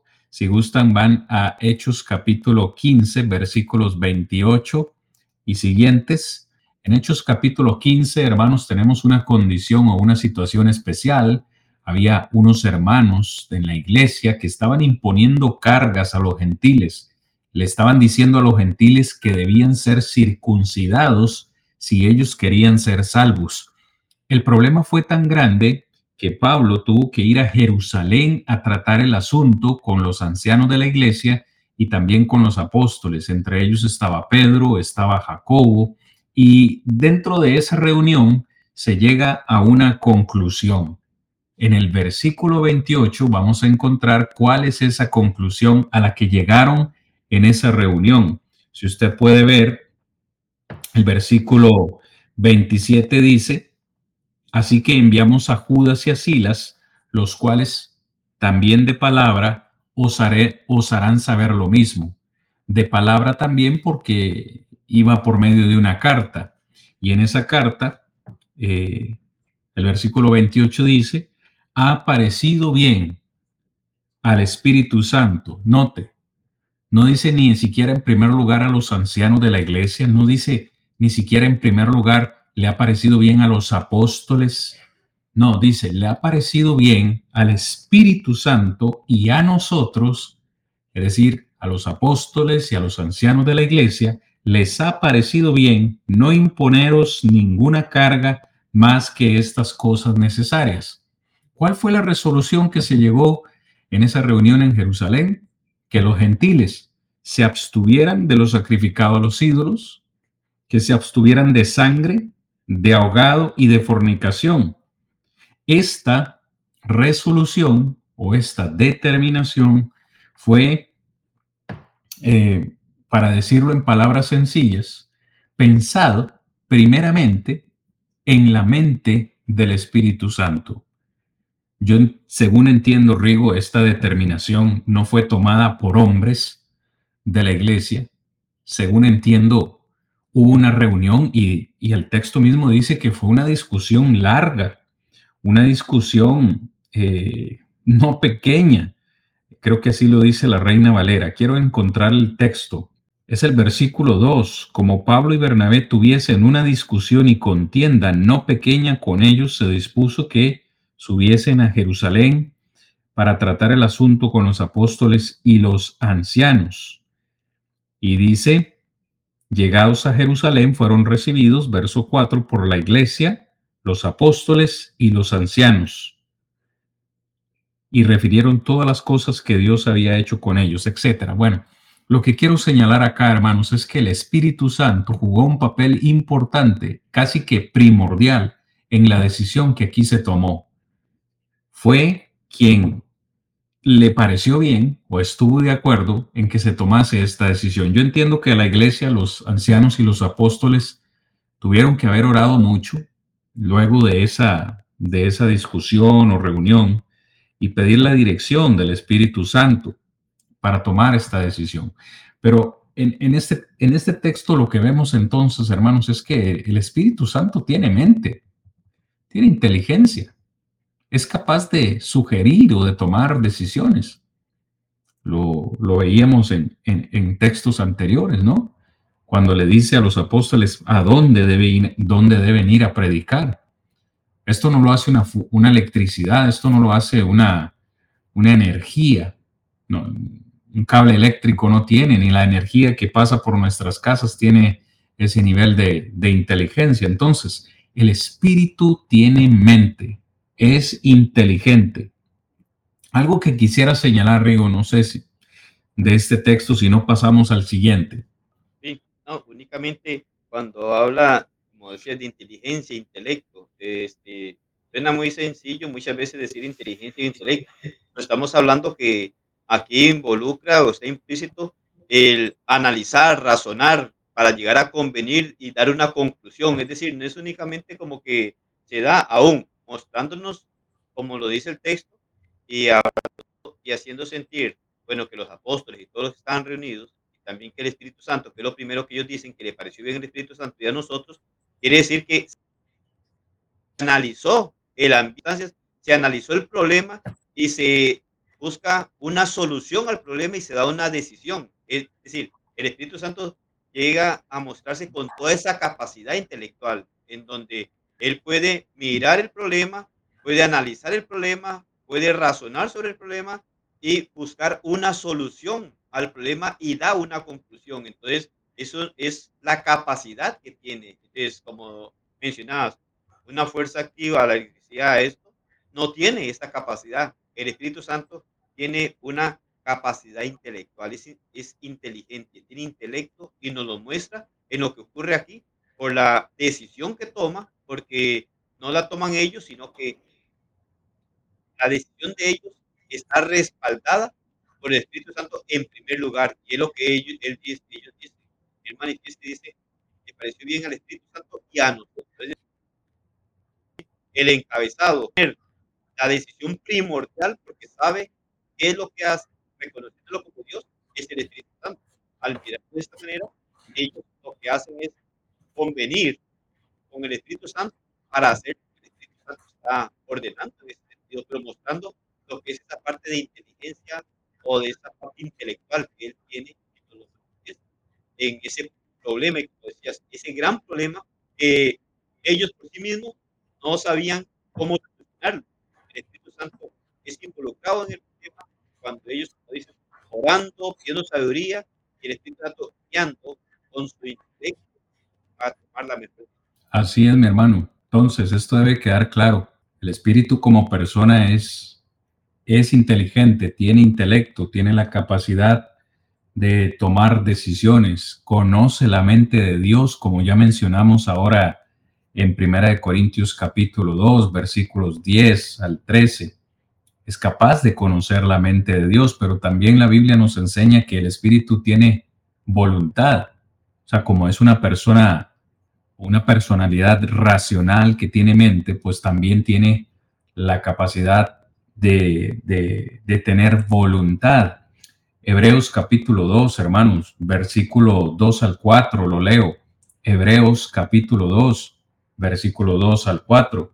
Porque si la palabra dicha por los ángeles fue firme y toda transgresión y desobediencia recibió justa retribución, pregunta el escritor, ¿cómo escaparemos nosotros si descuidamos una salvación tan grande? Escuche, la cual, es decir, la salvación, habiendo sido anunciada primeramente por el Señor, nos fue confirmada por los que oyeron. Verso 4 testificando Dios juntamente con ellos, con señales y prodigios y diversos milagros y repartimientos del Espíritu Santo según su voluntad. Aquí pues tenemos varios eh, temas incluidos en cada uno de, de estos versículos, como por ejemplo la salvación tan grande que hemos recibido, que esta salvación fue anunciada por el Señor y que fue fue testificada, la salvación fue testificada por medio de señales, prodigios y milagros que, esto es lo que quiere transmitir el escritor, eh, fueron repartidos por el Espíritu Santo según su voluntad. El Espíritu Santo voluntariamente, como es inteligente, eh, tuvo la, tomó la decisión, perdón, de dar a cada uno de estos hombres ciertos dones o habilidades milagrosas según su propia voluntad. Él sabía exactamente a quién se la iba a dar, por qué se la iba a dar y con qué propósito se las iba a dar. Esto es importante que lo, que lo dejemos claro. El primero, en Primera de Corintios 12, versículo 11, texto que ya leímos también, decía Pablo que cada uno de esos dones los dio el mismo Espíritu él los repartió a cada uno según su voluntad. Vemos entonces o entendemos entonces que trabaja en conjunto con, con la deidad, no trabaja de manera independiente, como algunos también han querido, Rigo, sugerir. El Padre tiene su labor. El Padre tiene su labor y su obra y trabaja por acá. Jesucristo vino y cumplió su obra eh, por acá y trabaja también de una manera independiente y pues el Espíritu Santo también tiene su obra independiente. No, no, no, no, no. Trabajan al unísono, trabajan en unidad. Nada lo hacen eh, de manera arbitraria, ¿no? El Espíritu Santo hace ahí algo aunque Jesús esté en contra o aunque el Padre esté en contra. No, trabajan al unísono. Y eso es importante también que quede claro. Como ya mencionamos, también el Espíritu Santo habla.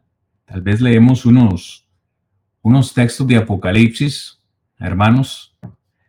Otra vez, cuando mencionamos Apocalipsis, le decimos, no estamos estudiando Apocalipsis, pero mencionamos textos que ejemplifican lo que estamos diciendo. El Espíritu Santo habla. ¿Qué dice Apocalipsis 2.7, Rigo? Apocalipsis 2.7. Dice, el que tiene oído, oiga lo que el Espíritu dice a las iglesias. Al que venciere, le dará a comer del árbol de la vida, el cual está en medio del paraíso de Dios. Pero yo pensé que era, yo pensé que era Juan el que estaba hablando, hermano. Yo pensé que era Juan el que nos escribió Apocalipsis. Y cuando le escribe a estas iglesias, ¿qué les deja bien claro él? Tienes oído. El que tiene oído para oír, oiga escuche, no lo que dice Juan, no lo que, lo que dice este hombre, escuche lo que el Espíritu dice a las iglesias. Ah, es el Espíritu el que transmite el mensaje entonces. ¿Qué dice también el verso 11 ahí mismo, hermano? El que tiene oído, oiga lo que el Espíritu dice a las iglesias. El que venciere no sufrirá daño de la segunda. Verso 17. El que tiene oído, Oiga lo que el Espíritu dice a las iglesias. Al que venciere, daré a comer del maná escondido, y le daré una piedrecita blanca, y en la piedrecita escrito un nombre nuevo, el cual ninguno conoce, sino aquel que lo recibe. Verso 29, Rigo. El que tiene oído, oiga lo que el Espíritu dice a las iglesias. Capítulo 3, verso 6 dice, el que tiene oído, oiga lo que el Espíritu dice a las iglesias. Versículo 13, en el mismo capítulo, dice, el que tiene oído, oiga lo que el Espíritu dice a las iglesias. Finalmente, versículo 22, ahí mismo en el capítulo 3, dice, el que tiene oído, oiga lo que el Espíritu dice a las iglesias. ¿En cuántas ocasiones? Una, dos, tres, cuatro, cinco, seis, siete ocasiones hemos leído la misma expresión. Qué importante es para nosotros eh, prestar atención a esto. Lo que Pablo, o perdón, lo que Juan le escribe a cada una de estas eh, iglesias. Ya en otras ocasiones hemos mencionado cada, cada, una de estas iglesias, lo que tenían que corregir, lo, lo bueno y lo malo, cosas que necesitaban cambiar. Pero Juan Rigo es muy claro y les deja bien claro a ellos que lo que él está diciendo no es de él, sino que es algo que dice el Espíritu de Dios. Así que el Espíritu tiene capacidad de hablar. Le transmitió este mensaje a Juan para que Juan pudiese transmitirlo de una manera escrita. Esto es algo, Rigo, que también me llama la atención porque si el Espíritu Santo tuviese la capacidad de hablarnos hoy en día, yo pensaría que la Biblia sería innecesaria, ¿no? No hubiese sido necesario que se escribiera todo esto porque el Espíritu me hablaría a mí directamente, qué es lo que quiere que yo haga, ¿no? Pero sin embargo fue muy específico. Dios le transmitió, y es aquí donde voy de nuevo a Juan 14, 17, el Espíritu Santo os guiará a toda la verdad. Esa verdad le sería transmitida a los apóstoles, solamente a ellos. No hay más revelaciones hoy en día, más que la que tenemos en la Biblia y específicamente el Nuevo Testamento. Eso debe quedar claro también. Digo, el Espíritu Santo también llora. El Espíritu Santo también llora. ¿Se imaginan ustedes, hermanos y amigos, cuándo fue la última vez que escuchamos que el Espíritu Santo tenga esa capacidad? Ahora estamos hablando de algo más profundo. Gálatas capítulo 4, verso 6. Rigo lo lees y nos das tu opinión, por favor. Gálatas capítulo 4, verso 6.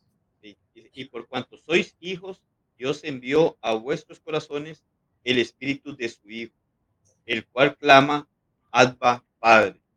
Y miramos como manifestabas, que Él llora, clama, ¿verdad? A nuestro Dios.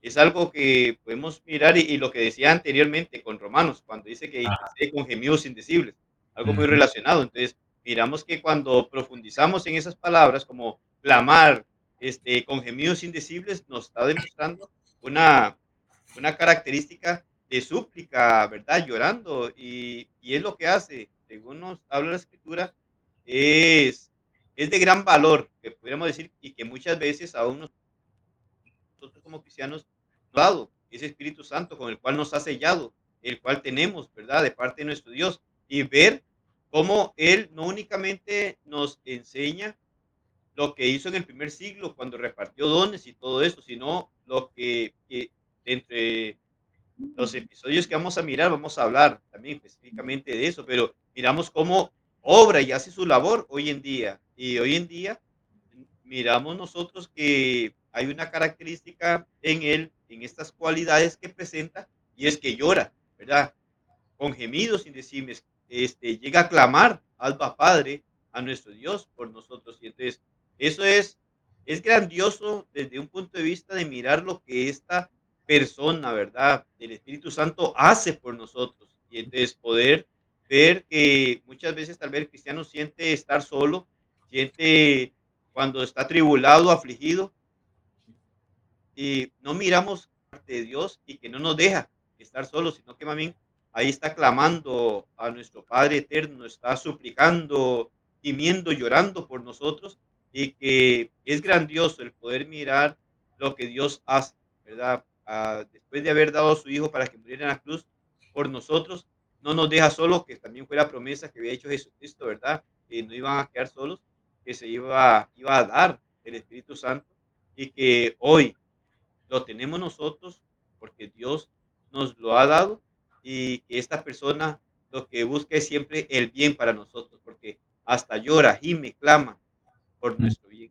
Hermano, y también, pues, algo que vemos en la escritura es que nosotros podemos, ¿cómo utilizar una palabra? Vaya, es que no, no, la palabra no sería herir o dañar, pero yo creo que lo mejor se podría decir sería hacer sentir mal al Espíritu Santo. ¿Por qué? Porque vemos también que el Espíritu tiene, tiene emoción, no tan solamente es inteligente, sino que también tiene emoción, algo que yo siempre he admirado y es eh, Efesios 4:30, dice que el Espíritu Santo puede entristecerse por nuestra impiedad. El Espíritu Santo puede entristecerse. Yo creo que hemos sido muy repetitivos en esto, pero de nuevo hay que decirlo. La electricidad no se, entristece, la corriente eléctrica no, no se entristece. Quien se entristece es una persona, alguien inteligente. Eh, vea lo que dice el texto. Y no contristéis, dice Pablo, al Espíritu Santo de Dios, con el cual fuisteis sellados para el día de la redención. A mí me parece, Rigo, muy importante eh, el contexto de este, de este pasaje, porque los que hemos estudiado Efesios sabemos que el capítulo 4, Pablo habla acerca de una mm, renovación que debe existir en el Hijo de Dios. Desde el versículo 17 dice que nosotros debemos eh, corregir o cambiar ese entendimiento entenebrecido que una vez tuvimos y habla acerca de varias cosas, como por ejemplo, airarnos pero no, eh, pero no pecar, eh, dejar la mentira, dejar toda palabra corrompida, ninguna palabra corrompida salga de vuestra boca, el que, el que hurtaba no hurte más, etcétera, etcétera, etcétera, etcétera. Eh, habla acerca de una, de una serie de cambios que el cristiano debe hacer en su vida. Estamos, voy a utilizar la palabra obligados a hacer esos cambios en nuestra vida porque si no lo hacemos, podemos contristar al Espíritu Santo de Dios. Es decir, nuestra impiedad, nuestra pecaminosidad, perdón, puede hacer entristecer al Espíritu Santo, pero no podría entristecerse si no fuese una persona que tiene inteligencia, que tiene emoción. ¿Qué opinión te merece, hermano? Claro, ese texto de Efesios 4.30 con lo que miramos de Gálatas 4.6, no, nos enfoca lo que decías, que es un ser que tiene sentimiento. Si llora, si lo puedo entristecer, entonces tiene sentimiento.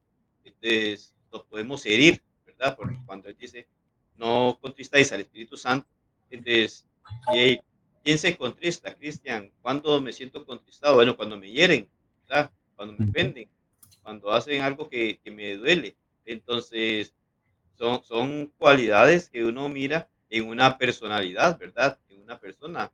Y así nos lo muestra entonces Dios a través de su palabra.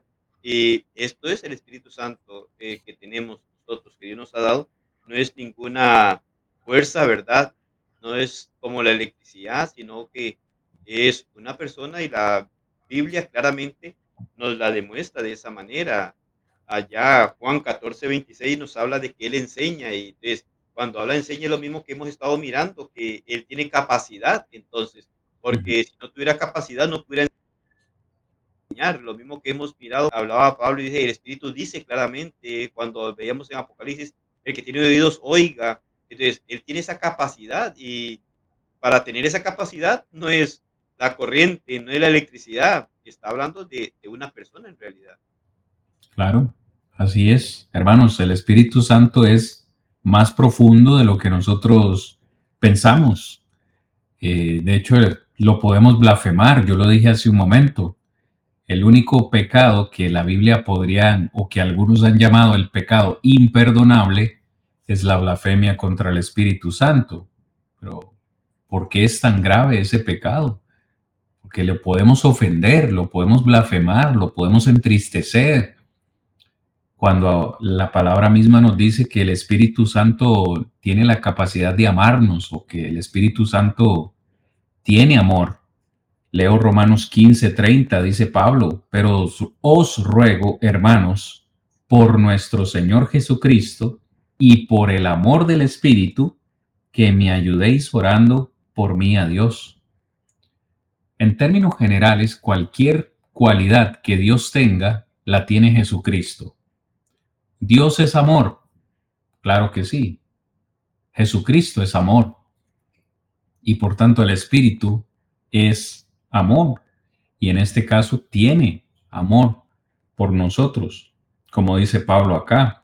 Entonces, estamos hablando de una persona, hermanos, de nuevo, que, ama, que se entristece, que se duele, que se ofende, eh, que, que tiene mente, tiene voluntad, pero que también tiene autodeterminación. Es ese poder de voluntad, como ya hemos dicho, da testimonio también. Creo que un buen texto sería Juan capítulo 15, versículo 26. Hermano, en esto que estamos mencionando, de que el Espíritu Santo pues da testimonio. Juan capítulo 15, verso 26. Voy a leer desde el 25, pero esto es para que se cumpla la palabra que está escrita en su ley. Sin causa me aborrecieron pero cuando venga el consolador, a quien yo os enviaré del Padre, el Espíritu de verdad, el cual procede del Padre, él dará testimonio acerca de mí. Note cómo el Espíritu Santo tendría esa capacidad y pues casi que Rigo esto es como redundar en lo que hemos dicho porque de qué forma el Espíritu Santo daría testimonio sino sería una, de una manera verbal para con los apóstoles, para que los apóstoles pudieran hacerlo de una manera escrita para nosotros. Verso 27 dice, vosotros daréis testimonio también porque habéis estado conmigo desde el principio. El Espíritu Santo pues tuvo esa capacidad, tuvo la capacidad también de, de dar dones, tuvo la capacidad de, dirigir eh, a los apóstoles y a muchas otras personas. Cuando hablamos de dirección, es precisamente eso. Un concepto, Rigo, que hay, que está muy mal entendido en el mundo religioso de hoy, hermanos y amigos, es que el Espíritu para muchas personas toma posesión de la persona y parece que la persona pierde la capacidad de tomar decisiones específicamente cuando se habla de lenguas, yo he escuchado que dicen, eh, bueno, el Espíritu eh, tomó posesión de mí, y pero ¿qué habló? No sé, eh, no entendía. el Espíritu Santo pues, me, tomó y empezó a usarme y, yo no podía parar de hablar y, y cosas así al estilo, cosas que no vemos en la escritura. Cuando hablamos de dirección es precisamente eso como textos que hemos leído. Felipe fue uno, el, evangelista, el predicador Felipe fue uno, que fue el Espíritu Santo precisamente quien le dijo a quién debía predicarle. En Hechos capítulo 8, versículo 29, lo leo, y el Espíritu dijo a Felipe, acércate y júntate a ese carro, el carro del etíope eunuco. Pero ¿de qué forma le dijo? ¿Cómo crees que le habló? Y es interesante eso, ¿no? Porque puede hablar en cualquier idioma, ¿no? No sé qué idioma podía hablar este hombre, en qué idioma se lo dijo. Pero tuvo que ser de una manera comprensible, entendible. Acércate a este carro, ahí es donde quiero que vayas y prediques. Júntate a ese carro. Y el verso 30 dice que Felipe eh, le oyó al eunuco lo que estaba eh, leyendo en la profecía de Isaías, o sea que Felipe atendió al llamado del Espíritu Santo. Eh, ya hemos mencionado la historia de Pedro también, el caso de Pablo, cómo el Espíritu les, les guiaba. Pedro fue enviado a la casa de Cornelio precisamente por medio de una visión y se le dijo lo que tenía que ir a hacer. Y gloria a Dios por esta eh, dirección que el Espíritu Santo le dio a estos hombres para esparcir eh, el Evangelio. ¿Algo más que quieras señalar, hermano Rigo, por ahí? Ya casi vamos cerrando el programa de hoy, hermanos. Sí, no, que prácticamente en donde podemos igual citar muchos textos más que lo que van a hacer es redundar, ¿verdad? En lo que hemos tratado de, enfocar en esta noche, en donde sí nos enseña todas estas características, todas estas cualidades que nos muestra Dios a través de su palabra en cuanto al Espíritu Santo. No podemos obviar lo que nos enseña la Biblia y sí nos presenta grandes cosas en donde, como hemos mirado textos en donde muestra su voluntad cuando dio dones, como este, cuando dirigió, en este caso, como dice Felipe, veamos que prohibió también en determinados momentos. Entonces, nos muestra todo esto dentro del plan de Dios. Claro está, siempre se va a llevar de acuerdo al plan que Dios ha diseñado y los propósitos que tenía. Y el Espíritu Santo, en cuanto a la, a la parte de ser una persona, la Biblia nos muestra claramente con esas cualidades, ¿verdad? Esas características en donde nosotros podemos mirar claramente eh, que muestra en diferentes maneras, como mencionabas, que ama, que también sirve de compañerismo, que da testimonio. Aquí me, me llama la atención cuando hablabas y dice que él daría testimonio de él porque estaba con ellos, pero también dice los apóstoles, y ustedes estarán, también darán testimonio porque han andado conmigo, me conocen. Es decir, es la, es la misma de lo que iba a hacer el Espíritu Santo, ellos también lo iban a hacer. ¿Y ellos por qué iban a hacer? Porque habían convivido con Él, habían dormido con Él, habían caminado con Él, habían comido con Él. Lo conocían, iban a, a dar no, el misma, la misma forma, la misma palabra de demostración que iban a hacer los apóstoles dando el testimonio, era lo mismo que iba a hacer el Espíritu Santo cuando este, viniera ese consolador. Entonces, nos muestra que no es, como hemos dicho, y tal vez como dices, tal vez repetitivamente que hablamos, pero e-, es el punto donde nos deja ver que si es una persona, no es una fuerza activa, no es electricidad, sino que es una persona donde nos demuestra y hemos mirado y como mencionabas también hace un rato, la profundidad del Espíritu Santo es demasiado, aún mirándolo como persona es demasiado, porque lo que hemos visto y las características aún que hemos analizado y las cualidades, si nos detenemos en cada una de ellas a profundizarlas, pues igual las dos horas no nos hubiera dado tiempo para poder ver lo que hemos visto, pero cada una de esas cualidades tiene, tiene bastante. En donde podemos lo que es el Espíritu Santo en sí como persona y lo que ha hecho. Ahora, si vamos a mirar todas esas cualidades aún desde el Génesis para acá, Imagínate, Cristian, todo lo que podemos decir, porque hay muchas demostraciones de lo que también el Antiguo Testamento menciona sobre el Espíritu Santo. Sin embargo, estamos hablando de la era cristiana, el primer siglo, de hace casi dos mil años, y lo que empezó a hacer para poder llegar también a mirar lo que hace hoy en día y sigue haciendo en la vida del Claro, hermano. Y para todos los que hoy han estado con nosotros, les agradecemos de verdad su compañía y les decimos, pues, dos horas son insuficientes, son insuficientes para, para tratar estos temas tan profundos. Imagínate, Rigo, que si hablamos de las capacidades del Espíritu Santo, pues la principal de ellas es que tiene la capacidad de crear, ¿no? Es, al ser deidad, estuvo involucrado en la creación. Cuando Dios dijo, hagamos, en plural, hagamos al hombre a nuestra imagen, nuestra imagen y nuestra semejanza, vemos esa participación activa del Espíritu Santo en la creación. ¿Y cuán complejo sería eso? Dos horas no nos alcanzarían. Hemos terminado el episodio de hoy, hermanos, pues hemos querido presentar de manera muy general eh, este asunto, este tema de que el Espíritu Santo es una persona, tiene cualidades de una persona. La próxima, eh, no la próxima semana, la próxima semana pues no vamos a tener programa.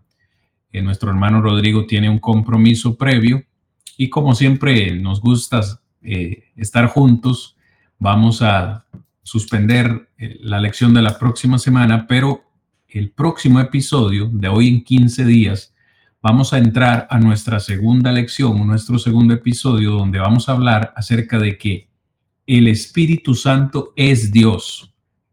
No tan solamente es una persona, no, el Espíritu Santo es Dios. Si nosotros comprendemos esto, será muy fácil comprender el resto. Pero para quienes no aceptan que el Espíritu Santo es Dios, lo demás se torna un poco más complicado. Así que desde ya les invitamos a estar con nosotros dentro de dos semanas para hablar de este tema. El Espíritu Santo es Dios y pueden ya ir pensando en, invitar a alguien más, en dejarnos sus preguntas y también sus comentarios. Les agradecemos de todo corazón, hermanos, amigos, haber estado con nosotros. Si este programa es de bendición para usted, ayúdenos por favor compartiéndolo con alguien más. Ayúdenos por favor a difundir el mensaje del Evangelio. Y no, únicamente dando las gracias a Dios por la oportunidad que nos ha dado y a cada uno de los que han estado con nosotros. Esperamos que haya sido de mucha bendición para cada uno de ustedes y Dios primero en el próximo episodio poder encontrarnos por este medio y seguir siendo edificados por medio de la palabra de nuestro Dios. Que Dios continúe derramando muchas bendiciones sobre cada uno y cuídese cada uno. Muchísimas gracias, hermanos. Muy buenas noches. Hasta la próxima. Cosas más nobles son las que busco hoy. Ya voy pronto hacia Él, pronto gozoso y fiel. Cristo llama y salva hoy. Yo me